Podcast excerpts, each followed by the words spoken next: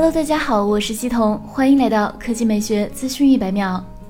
据最新消息，小米最快预计四月就确立汽车项目，主打科技属性，定位中高端市场。造车计划的负责人则是小米老将王川。知情人士透露，二月底雷军曾约见未来汽车创始人李斌，咨询造车事宜。另外，从多位消息人士处获悉，王川正代表小米集团摸底汽车行业，寻求人才、技术和工厂制造等各种资源。虽然官方还未正式确认此事，但不容忽视的是，小米从八年前就已经开始在汽车领域进行布局，总计申请了三十多项汽车专利，不仅总数量领先老对手 OPPO 和 vivo，更是还有像是用眼睛调节后视镜、检测前方行人并自动降低鸣笛音量等有创意的想法。